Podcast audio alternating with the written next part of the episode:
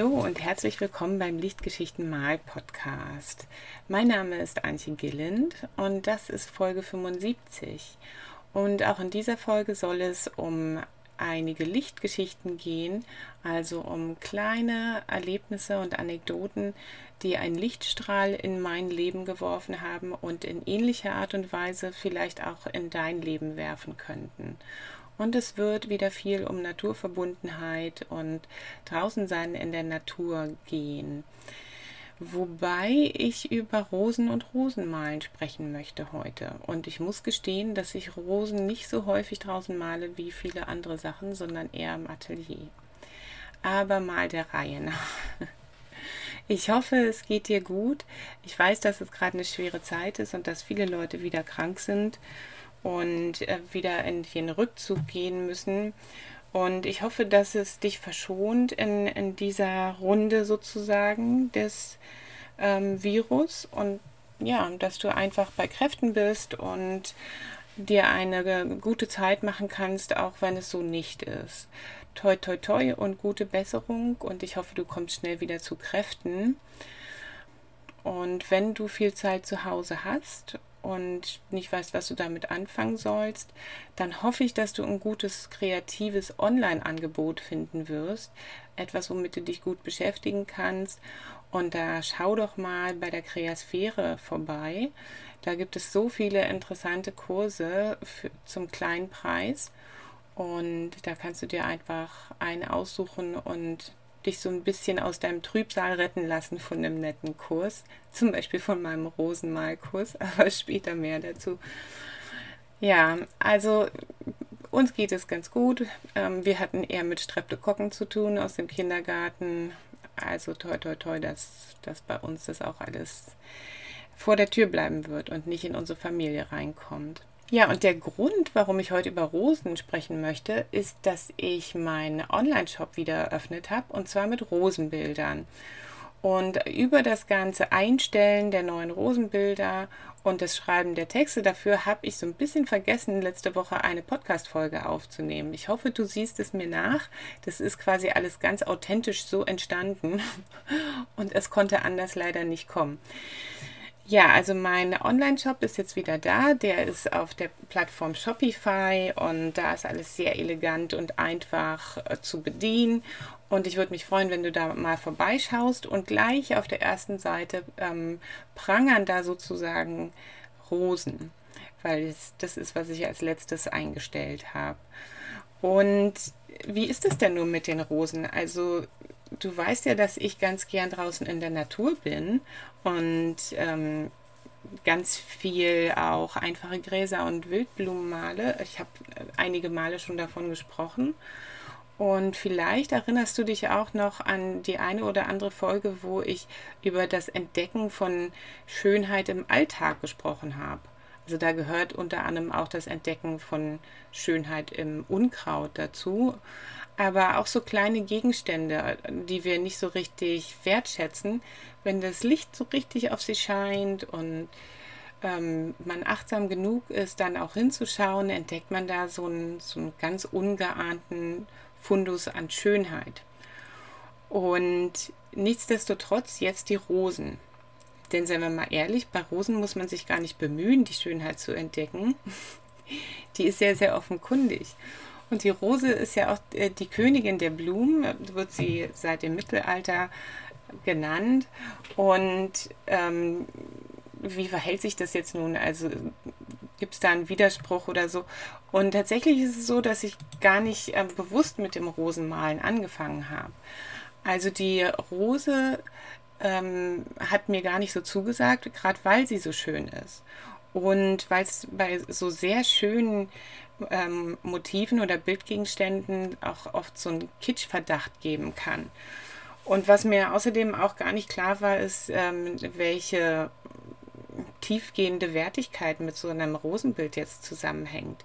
Also botanische Malerei und Rosenmalen war für mich lange Zeit ein ähm, Ausdruck von technischem Können, von Finesse. Und darüber hinaus äh, gab es für mich darin nicht, nicht mehr zu finden. Und das hat sich eben geändert. Und ich muss mal sagen, dass sich die, die Rose so ein bisschen an mich herangeschlichen hat. Und zwar kam das zuerst über Äpfel. Ich habe vor, wann war das? 2019 war das, glaube ich. Da habe ich ganz, ganz viel Äpfel gemalt. Ähm, und ich hatte da mich mit einem Apfelbauern angefreundet, mit einem Obstbauern, der große Felder auf der Elbmarsch hier hat, in der Nähe von Winsen. Und ich habe dann von ihm die Erlaubnis bekommen, wann immer ich möchte, zu seinen Apfelplantagen zu fahren, um die Äpfel zu malen. Und das Tolle bei Äpfeln, die für den Obstanbau ähm, gezüchtet werden, ist, dass die Sträucher relativ niedrig sind. Also es sind wirklich eher Sträucher als Bäume, damit man sie ohne Maschinen pflücken kann. Und ähm, das heißt dann auch, dass wenn ich meinen kleinen Klapphocker ausgeklappt habe und da also ziemlich nah über dem Boden hockte, hatte ich halt trotzdem schon reife Äpfel direkt vor meiner Nase hängen. Das fand ich sehr gut. Mir ist dann im darauffolgenden Jahr oder 2021 war das, glaube ich, bei der Baum Challenge, wo ich ein 100-Tage-Projekt 100 Bäume gemalt habe, ist mir gegen Ende aufgefallen, dass ich unglaublich begeistert war von den ähm, Apfelblüten. Also es war halt so in diesem 100-Tage-Projekt, dass, dass es angefangen hat Ende Februar oder Ende Januar sogar. Und da war alles braun und kahl. Und das ist gar nicht so schlecht bei Bäumen, weil man da ihren, ihren ursprünglichen Charakter, wie sie gewachsen sind, sozusagen ihr Rückgrat ganz gut sehen kann. Aber das naja, wenn der Frühling anfängt, dann will man dieses Kahle vom Winter einfach auch nicht mehr sehen. Und der Frühling hat während dieses 100-Tage-Projekts angefangen. Und ähm, ich war dann einfach total berührt von den wunderschönen Apfel- und Kirschblüten. Die habe ich dann zum Schluss sehr gern im Rahmen von diesem Baumprojekt gemalt. Und Äpfel gehören ja zu den Rosengewächsen. Also wenn man sich das mal anschaut, bei Rosen unterteilt man so ganz grob, gärtnerisch zumindest, Wildrosen und Kulturrosen. Und Wildrosen haben so vier bis acht Blätter, ganz viele haben fünf Blätter. Und ähm, musst dir jetzt so eine einfache Hagebutte vorstellen, hast du ja auch schon ganz viel gesehen. Und genau so sieht auch eine Apfelblüte aus oder eine Kirschblüte. Das ist ein ganz einfacher, zarter Aufbau. Und ähm, so war das dann, dass ich letztes Jahr äh, diese Liebe zu den Apfelblüten mitgenommen habe, anerkannt habe, ja, das ist jetzt eben ein Rosengewächs, dann malst du eben auch Rosen.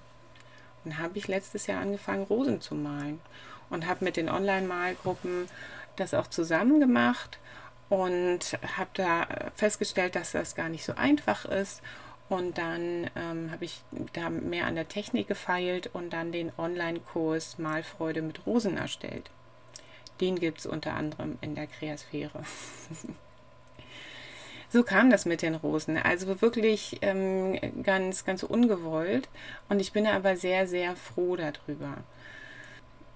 Weil Rosen sind aus so vielen Gründen so besonders. Also erstmal sind sie natürlich sehr schön und ich nehme ganz viel Rosenfotos auf und schaue mir die dann auf dem Handy oder am Computer ähm, auch in großer Vergrößerung an und zoome einfach mal in so Stellen rein äh, in der Blüte.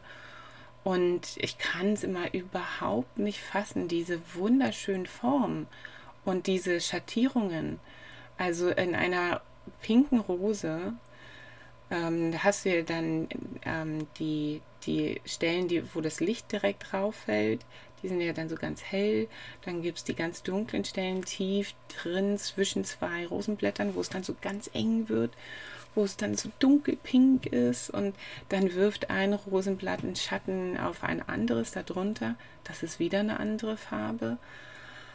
Also diese Farbe und Licht sind einfach zwei Themen, die mich unendlich begeistern bei Rosen.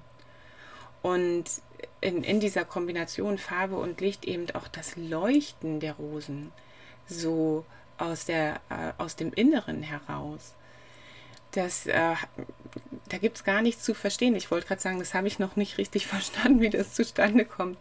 Da gibt es auch nichts zu verstehen. Das, das spricht einfach bei mir unmittelbar das Gefühl an so dass ich auch das, ähm, den Eindruck habe, dass ich durch das Malen der Rosen ein bisschen mehr in, in meine Innenwelt komme und mehr von Herzen heraus auch malen kann. Der, der Gegensatz jetzt ist, dass das Malen von Rosen nicht unbedingt das leichteste ist. also diese Form von Rosenblättern, wenn man jetzt auf eine realistische Darstellung abzielt, ja, die Form der Rosenblätter ist ja super abgefahren. Also ähm, das sind ja im Prinzip Trapeze, äh, irgendwelche äh, gebogenen Flächen und ich versuche das auch immer so zu betrachten, wenn ich anfange mit dem Malen, dass ich, dass ich wirklich schaue, welche Form habe ich denn hier? Und wie ist denn da die Tonwertabfolge innerhalb dieser Form? Da ist es hell, dann gibt es da einen Verlauf zu dunkel. Also das ist dann ähm, eine ganz abstrakte Geschichte. Also sicherlich in der Art und Weise, wie ich gerade drüber spreche aber auch wenn du dir mal eine Rose direkt ähm, vor die Augen hältst und das ganz genau alles anschaust, ist es schon auch sehr abstrakt, wenn man sich auf die einzelnen Flächen und Tonwerte und Formen so konzentriert. Und das finde ich bei, bei Rosen sehr besonders. Also da gibt es so ein Form, eine Formenvielfalt, das kann man nicht von allen Blumen behaupten. Gut, es gibt auch Lilien und dann gibt es diese, ähm, was sind denn das für welche? Sind das die Lippenblütler, also die, die komplizierten Blüten, die unten wie so eine Art Schuh haben, an der Seite noch zwei Blütenblätter und oben dann wie so ein Deckel drüber. Ähm das ist wie die Taubnessel gehört dazu. Ähm, also es gibt schon noch kompliziertere Formen in, in, in der Welt der Pflanzen, ist ja klar. Aber es gibt auch viel, viel einfachere. Denk mal an das Gänseblümchen oder ähm, diese gelbe Blume, wie heißt die nochmal? Sonnenhut. Also so eine gibt es eben auch. Und ähm, ja, das, das Malen, also die Zusammensetzung der Rose quasi auf dem Papier, ich, ich sage das so unschön, dabei ist es so ein toller Prozess. Und es ist wirklich eine Reise. Also bei mir ist es so, wenn ich mit dem, mit dem Malen einer Rose beginne, dass ich natürlich vorzeichne und ich mache das zum Teil auf Aquarellpapier, zum Teil aber auch ähm, auf Papier, das, auf das ich vorher schon raufgeschrieben habe, wo irgendeine Betrachtung, irgendwelche Gedanken draufstehen und dann tue ich da mein selbst angemischtes Gesso ähm, in einer dünnen Schicht drüber und dann kommt die Rose drauf. Ähm, und der Prozess ist natürlich immer gleich, also es wird vorgezeichnet und dann in mehreren Schichten arbeite ich so langsam die, die Rose raus. Aber die erste und die zweite Schicht, die sind immer so, so nichtssagend. Ähm, das ist natürlich häufig so, wenn man in Schichten arbeitet, weil man so zart anfängt. Also bei der ersten Schicht ist mir das ähm, wurscht. Da finde ich das ganz toll. Die male ich meistens so nass in nass und dann wird das ganze Papier, ähm, die ganze Oberfläche in irgendeiner Art und Weise eingetönt. Der Hintergrund, den Hintergrund lasse ich häufig weiß, aber da kann ja ruhig noch mal ein bisschen rosa reinlaufen oder so. Und in der zweiten und in der dritten Schicht konzentriere ich mich dann ja auf die Blüte. Und wenn so in der dritten Schicht das immer noch wie so eine Ansammlung abstrakter Formen aussieht, dann bin ich immer so ein bisschen unruhig. Also dann denke ich so, hm, das ist aber auch echt komisch. aber dann irgendwann entsteht die Blüte. Und oft ist es auch so, dass ich, ähm, dass auch in dieser Phase, wo, wo ich noch äh, die Empfindung habe, äh, dass man da nichts sieht, dass das alles so nichtssagend ist, alles etwas merkwürdig, ähm, dass jemand anderes mir dann über die Schulter guckt und sagt, ach Mensch, du malst ja eine Rose. Und das hat jetzt nicht nur mit der Außenkontur der Rose zu tun. Ähm, tatsächlich ist, ist die manchmal schon so ein bisschen dreidimensional da und ich sehe es nicht, weil ich so nah dran sitze. Also eigentlich ähm, müsste ich öfter aufstehen und weggehen und von fern mal gucken. Irgendwann jedenfalls äh, fange ich an, die Rose dreidimensional auf dem Papier zu sehen. Und das ist immer ein, ein ganz erhebender Moment. Also es ist jedes Mal ein kleines Mysterium und ein Geschenk. Hey, ich unterbreche jetzt hier mal kurz, weil ich dir schnell von dem Malspaziergang in der Rhön erzählen werde, den ich am 27. August durchführe. Bei diesem Malspaziergang werden wir relativ langsam durch, die, durch das Rote Moor gehen, um es kennenzulernen, aber wir gehen auch langsam, damit wir achtsam sein können. Und ich möchte dich mit einigen Übungen dazu bringen, in eine ziemlich enge Verbindung mit der Natur zu kommen und dadurch auch zu dir selbst zu finden, in deine Mitte zu finden. Also ein Malspaziergang ist eine ganz besondere Art der Naturerfahrung zusammen mit Kreativität. Ich arbeite ja schon ganz lange draußen in der Natur und habe dort immer viel skizziert und ich freue mich ganz doll drauf, vielleicht auch für dich da ein Türchen aufzustoßen. Und wenn das nicht funktioniert, haben wir trotzdem einen richtig tollen Tag zu, zusammen. Andrea Gunkler und Silvia Eichhoff werden auch dabei sein. Also es wird ein richtig schöner Tag. Ich werde den Link zu dem Malspaziergang in die Shownotes packen und dann kannst du mal schauen, ob das was für dich ist. Ich würde mich ganz doll freuen. Und es gibt nur sehr wenig Plätze. Also, wenn es dich interessiert, dann melde dich schnell an.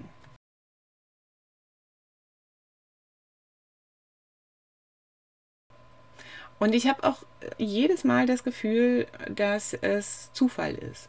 Weil es könnte genauso gut ja nicht funktionieren. Es hat was mit den Schattenfarben zu tun. Es gibt ja mehrere Ansätze zu, wie man die Schattenfarben mischt. Zum Beispiel Charles Reed, der amerikanische Aquarellist, der hat ganz viel ähm, bunte Schattenfarben generell verwendet. Also ich habe neulich äh, Bilder von einer Schülerin von ihm gesehen, die ähm, das hat mich gar nicht gewundert, dass ihre Schatten äh, violett und magentafarben und mal richtig strahlend ultramarinblau und sonst was waren, weil Charles Reed eigentlich gern reine Farben äh, mit einem tiefen Tonwert, also mit äh, relativ dunkel benutzt hat. Dann gibt es ja ähm, die Möglichkeit, Schattenfarben nach der Schattenfarbenformel zu mischen, also die Komplementärfarbe dafür mit zu benutzen. Das ist so eine richtig echte, etwas grauere Variante der Lokalfarbe ist, die Schattenfarbe.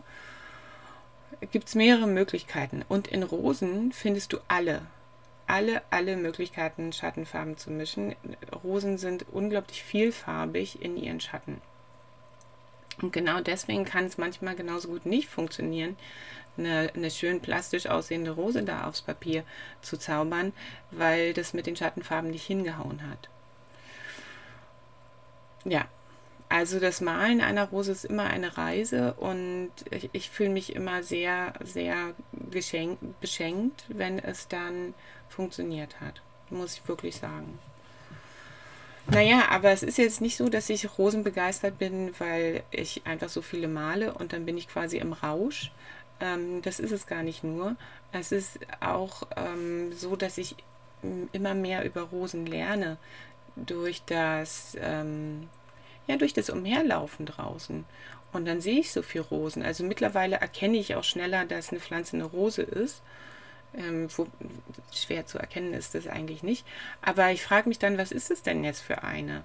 Und darüber habe ich vor einigen Folgen schon mal gesprochen. Was ist denn eigentlich der Wert darin, den Namen einer, einer Pflanze zu kennen? Naja, das macht einen Teil der Verknüpfung mit der Natur aus. Ich habe mich da neulich mit einem Freund unterhalten, der ist Biologe und arbeitet viel in Südamerika. Und ähm, er meint, also wenn er hier in Deutschland so unterwegs ist, dann, dann läuft er ja im Prinzip durch, durch eine Welt, der, wenn er draußen in der Natur ist, wo er die Namen von, von ganz, ganz vielen Dingen, also fast allen, automatisch kennt, weil er sich schon so lange mit Vögeln, Pflanzen und so befasst.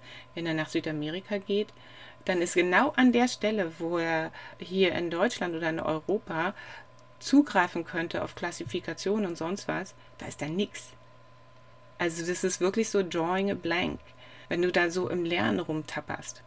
Und wenn man den Namen von Pflanzen kennt, naja, dann erweitert sich, also für mich erweitert sich jetzt der, äh, der Raum, in, in dem Dinge mir was sagen, weißt du? Wenn ich draußen bin und ich lerne jetzt immer mehr Pflanzen kennen, ich, ich war schon immer sehr gern draußen, aber jetzt erst habe ich mit der Pflanzenbestimmung angefangen und auch mit der Rosenbestimmung, dann, ähm, dann macht das einen Unterschied, ob ich jetzt weiß, dass die Rose eigentlich hier gar nicht hergehört, dass die Rosen aus Südwest- und Mittelasien, aus den Gebirgen kommen und, und dort beheimatet sind und weißt du, so, ja, also es hat meine Wertschätzung für die Rosen jetzt noch sehr vertieft, dass ich nebenher auch immer mehr über sie gelernt habe. Das kam mir jetzt nicht zugeflogen. Das war jetzt nicht aus Versehen, dass ich mehr über Rosen gelernt habe, sondern durchaus aus Büchern und von Internetseiten. Und ähm, ich finde ich find das sehr interessant. Also ich habe vorhin ja schon mal angesprochen, dass, es, dass man gärtnerisch zumindest äh, Wildrosen und Kulturrosen unterscheidet. Und äh, bei den Wild äh, Kulturrosen gibt es dann nochmal eine Unterscheidung zwischen den Rosen vor 1867 ähm, und den ähm, Teehybriden, die danach ähm, entstanden sind. 1867 wurde nämlich das erste Mal eine äh, hybride Rose gezüchtet. Das war die La France. Das ist in Frankreich gelungen. Und davor, die Rosen bezeichnet man auch heute oft als alte Sorten, also die alten Kulturrosen. Und das ist schon mal toll. Äh, dann habe ich mir ein Rosenbuch ausgeliehen äh, aus der Unibibliothek hier in Lüneburg äh, in der Hoffnung, dass ich da etwas mehr drüber lernen könnte. Aber das wurde halt wirklich von Rosenwissenschaftlern, von, sozusagen, von sogenannten Rhodologen geschrieben. Und für Rhodologen ähm, ist das ein einziges Kreuz mit der Rose, hat man so den Eindruck. Denn so ungefähr der erste Satz war gewesen, ach, wie soll man Rosen nur klassifizieren? Das ist ja ein Kreuz. Es ist so unglaublich schwer und alle haben das immer falsch gemacht. Der Grund, warum es so schwer ist, Rosen zu klassifizieren und die Arten eindeutig zu bestimmen, ist, dass sie sich wie wild ähm, hybridisieren.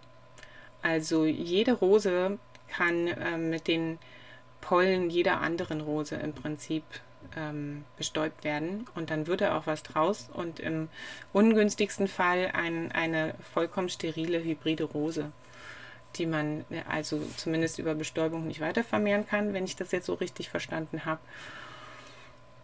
Ja, naja, fand ich auch interessant, ja. Außerhalb der, der Wissenschaft gibt es da die große Wertschätzung für die Rose, die dann schon ins Kitschige oft hereinreicht. Innerhalb der Wissenschaft äh, ist es wieder alles staubtrocken. ja, ich habe auch gelernt, dass die weiße Rose ähm, schon seit Jahrtausenden als Symbol für Verschwiegenheit gilt. Mhm. Also ähm, die ist einfach äh, so immer auch benutzt worden, also von, von Bruder- und Schwesterschaften, die verboten waren, die haben die weiße Rose benutzt. Ähm, und es gibt auch diese Redewendung ähm, Subrosa sprechen. Und das, äh, also unter der Rose, kann man sich so vorstellen, unterm Rosenbusch sitzend. Und das heißt, alles, was hier gesprochen wird, wird nicht nach außen getragen. Finde ich ja auch total interessant. Ist auch wirklich eine, ähm, schöne, ein schönes Idiom. Das kann man natürlich nur verwenden, wenn man weiß, dass der andere das auch versteht. Ähm, also ich glaube nicht, dass ich jetzt immer ständig von Subrosa sprechen, sprechen werde. Dann ähm, hatte ich vor geraumer Zeit von der spirituellen ähm, Leiterin Rebecca Campbell Leiterin ist vielleicht falsch gesagt, also so eine, so eine Heilerin ist sie, mir das Rosenorakel gekauft. Und das ist ganz interessant. Ich wusste, dass bei ähm, neben den Orakelkarten da auch wieder ein kleines Buch dabei sein wird. Und in diesem Buch beschreibt Rebecca Campbell, wie sie, wie die Rose in ihr Leben gekommen ist. Und ich habe wirklich den Eindruck, dass ähm, dass es bei vielen Leuten so ist, dass, dass die Rosen zwar immer da sind, aber ähm, dass die Rose auf eine bedeutsame Art und Weise äh, von sich aus in das Leben der Menschen tritt. Wenn man der Rose Handlungsmacht zuschreiben möchte, äh, ich habe da kein Problem mit, dann scheint es schon so zu sein. Und letztlich wurde dann der, ähm, die Macht der Rose ähm, in Rebecca Campbells heilerischer Arbeit immer kräftiger. und bedeutsamer, so dass sie dann dezidiert sich der Rose gewidmet hat. Und da ist dieses Rosenorakel daraus entstanden. Und das ist auch ganz, ganz wunderschön. Also ich habe noch ein anderes Orakel von Rebecca Campbell und ich finde dieses Rosenorakel einfach sehr, sehr einfühlsam, sehr weich. Dieses, ähm, dass die Rose sich so entfaltet, die, diese Bewegung, ich mache die auch gerade mit den Fingern, also dieses, ähm, dieses sich öffnen ähm, und so etwas ähm, hergeben, etwas zeigen, das, das macht die Rose ja auf so sanfte und kostbare Art und Weise. Und Rebecca Campbell spricht aber auch immer davon, dass die Rose ja auch weiß, dass ihre Zeit nur sehr kurz ist und dass es bald wieder vorbei sein wird. Und äh, diesen Gedanken, den schätze ich einfach auch so unglaublich. Ähm, der erinnert mich dann dran, dass es ähm, überhaupt keinen Sinn macht, immer so viel im Kopf zu sein und gar nicht mit dem Gefühl bei den, bei den Dingen. Denn es ist nicht immer so, wie es jetzt gerade ist. Es kommt bald schon wieder eine andere Zeit.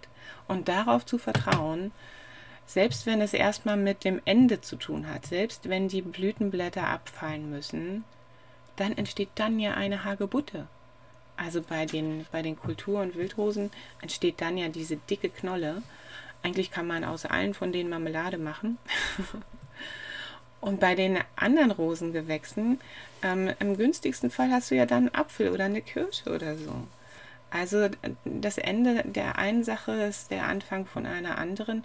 Und wenn im Winter dann ähm, auch, auch die letzten vertrockneten Äpfel von den Bäumen fallen und die Rose halt zurückgeschnitten werden muss, ja, sie sprießt trotzdem neu im Frühjahr.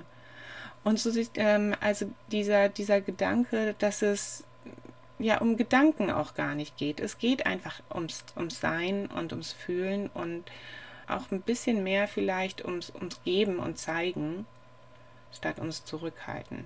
Wobei die Rose natürlich, was das Zurückhalten angeht, da hat sie ja ihre Stacheln. Also die Rose schützt sich ja durchaus. Sie ist ja nicht nur freigebig.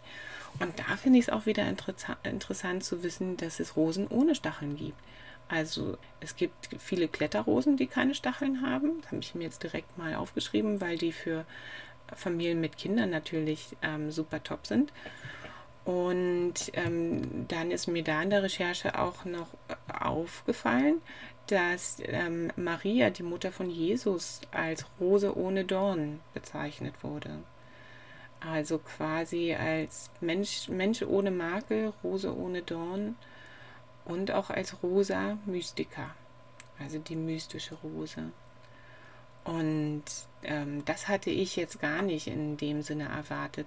Das Christentum ist ja ähm, bei seiner Ausbreitung hier in, in Europa auf die heidnischen Religionen gestoßen und hat äh, versucht, die zu subsumieren ähm, oder auch zu unterdrücken oder zu verdrängen. Und da gab es eben schon einen etablierten Rosenkult. Und letztlich wurde dann aber aus Maria auch eine Rosa Mystica. Ja, also das, ähm, das finde ich interessant und ich, ich finde auch ähm, da immer so Andockungspunkte. Ähm, weißt du, also ich, ich laufe durch die Gegend, ich finde äh, wunderschöne Rosen, ich skizziere sie und dann male ich sie nochmal zu Hause et, äh, etwas größer. Und dann schaue ich irgendwo in meine Notizen herein und äh, auf einmal bringt etwas, was ich woanders mal gelesen und gehört und dann aufgeschrieben habe, etwas zum Klingen in meinem Rosenbild. Also das ist ganz toll. Berührt mich auch sehr, dass das so möglich ist. Und ähm, so einen richtig großen Push habe ich gekriegt durch ein ganz, ganz schönes, großformatiges Buch mit Aquar Rosenaquarellen von Rosie Sanders. Das ist eine englische Malerin, die ähm, einfach sehr viel botanisch malt. Die ist übrigens auch keine studierte Künstlerin, sondern ähm, Autodidaktin. Hat, hat mir sehr imponiert. Oder imponiert mir immer noch sehr. Ich war mal wieder auf ihrer Webseite gestern. Ähm, und dieses Buch ist einfach, also ich, ich kann mich da jetzt nicht elegant ausdrücken. Dieses Buch ist einfach mega. Voll der Hammer. es ist so großformatig. Also es ist ähm, A4 und noch ein bisschen eine Seite. A4 quadratisch oder so, also vielleicht so 30 mal 30. Und ähm, viele der Rosenaquarelle sind äh, über die Falz gedruckt. Also schon so, dass man den Großteil äh, dieses imponierenden Aquarells auf einer Seite sieht, aber ein Teil ist dann eben noch auf der anderen Seite. Und da ähm, kann, kann ich wirklich richtig nah rangehen und sehen, wie, ähm, ja, wie sie da mit einem Linierpinsel die feinen Adern auf die Blätter aufgetragen hat. Und überhaupt die Idee, also Rosie Sanders, ähm, die malt Rosen zum Teil in 50-facher Vergrößerung, wenn ich das so richtig in Erinnerung habe. Also es sind sehr große Aquarelle und ähm, das hat mich, ja, da habe ich gleich Feuer und Flamme gefangen, als ich letztes Jahr von der lieben Andrea dieses Buch geschenkt bekommen habe. Danke nochmal. Ähm, und im ersten Moment habe ich aber eher dran gedacht, ähm, Wildblumen in 50-facher oder was weiß ich, wie vielfacher Vergrößerung zu malen. Und versucht hatte ich es mit einer Taubnessel. Es ist mir nicht so richtig gelungen, weil ich da nicht so ein gutes Bildmaterial dafür hatte. Aber das stelle ich mir natürlich ganz toll vor. Also ähm, jetzt mal so äh, einfach ins Blaue hineingesprochen, eine Ausstellung in einem richtig schönen, hellen Raum. Ich mag das ja, wenn Räume so, so hell sind. Und da hängen dann sehr große Rosenaquarelle. Und jede Rose leuchtet auf so mysteriöse Weise. Und manche sind so, so halb verwelkt und andere, da kannst du sogar richtig reinschauen. Und so, dass du das Gefühl hast, oh, ich muss da gleich hingehen, ich muss da gleich reingucken. Und dazwischen hängen dann aber auch sehr große Brennnesselblüten, oder Taubnesseln oder auch solche kleinen wilden ähm, Tigerlilien oder Feuerlilien, wie heißen die denn, die orangenen? Ach, es gibt so viele schöne Wildblumen und man könnte die ja wirklich gut zusammen hinhängen. Ja. Ach, ja. Es gibt da so viel Schönheit einfach zu, zu entdecken und natürlich tanke ich mich während des Malens auch an diesen wunderschönen Blüten auf. Und ein Stück weit macht es für mich dabei keinen Unterschied, ob es eine Rose ist oder eine Wildblume. Ähm, ich brauche halt noch bessere Fotos, wenn ich eine Wildblume groß malen möchte, damit ich da reinzoomen kann. Äh, bei Rosen finde ich das nicht so schwierig, weil die Blüte an sich so groß ist. Ja, ja, und so kam das, dass da jetzt der Online-Shop eröffnet ist mit den Rosenbildern. Die ersten zwei neuen Rosenbilder, die da reingekommen sind, sind, sind ganz interessant, weil die nämlich in einem ganz schmalen Hochformat ähm, entstanden sind, und zwar 15 mal 30. Das sind zwei weiße Rosen, sind die ersten beiden gewesen, die ich gemalt habe. Und die, ähm, ja, die finde ich einfach total klasse. dass die, diese Beschäftigung mit der weißen Rose, nicht weil es die Rose der Verschwiegenheit ist, das wusste ich da noch gar nicht. Ähm, die war deswegen so spannend, weil das Weiß ja kaum je weiß ist bei weißen Rosen. Es hat ja alle möglichen Schattierungen. Also wenn die Sonne direkt durchscheint, dann ist es häufig gelblich. Kommt natürlich auch auf die Farbe des Lichtes an. Und in den Schatten geht es von lila über hm, so ein Ockergelb ins äh, blau-graue. Ganz toll. Also so ein bisschen bin ich auch aus der Liebe zu Farben natürlich zu den Rosen gekommen. Ne? Und wenn du in Rosen schwelgen möchtest ähm, und in den Farben von Rosen, dann schau doch mal, wo du in der Nähe einen guten einen gut bestückten Rosengarten hast, der auch so ausgewiesen ist als äh, Rosaceum oder so. Oder du gehst mal in eine ganz tolle Gärtnerei und schaust dir an, was sie da an Rosen haben. Da müsste es immer ein paar Rosenstöcke zu kaufen geben. Und äh, dann kannst du schon mal in die Wertschätzung kommen und ins Genießen. Ich würde auch sagen, lauf draußen umher und genieß die Rosen. Aber wie gesagt, das geht jetzt nicht mehr überall, weil die Blühzeit der Wildrosen größtenteils vorbei ist. Also die Brombeeren blühen noch so ein bisschen, aber die sind eigentlich auch schon durch. Und bei den anderen Wildrosen, die blühen ja nur einmal im Jahr. Da formen sich jetzt halt schon die Hagebutten, was natürlich auch sehr toll ist. Und wenn du dich malerisch mit Rosen beschäftigen möchtest, dann äh, kannst du dir mal meinen Rosenmalkurs anschauen. Vielleicht ist das ja was für dich. Und wenn du ein kleines, feines Rosenbild bei dir zu Hause hinhängen möchtest, dann guck doch mal in meinen Shop. es gibt so viele Möglichkeiten, sich das Leben mit Rosen zu verschönern. Ich hoffe, dass du für dich eine Möglichkeit findest und dass du dir diese Sommertage jetzt so schön wie möglich machen kannst. Wenn es nicht Rosen sind, dann vielleicht etwas anderes. Aber the bottom line, die Grundlage ist ja immer, geh raus, mach das Herz auf, lass die Natur rein und genieß das Leben, so gut du kannst. Das wünsche ich dir. Und ich freue mich, dass du zugehört hast. Ähm, wenn du den Podcast unterstützen möchtest, dann bewerte ihn doch auf Apple Podcast. Das hat die meiste Wirkung.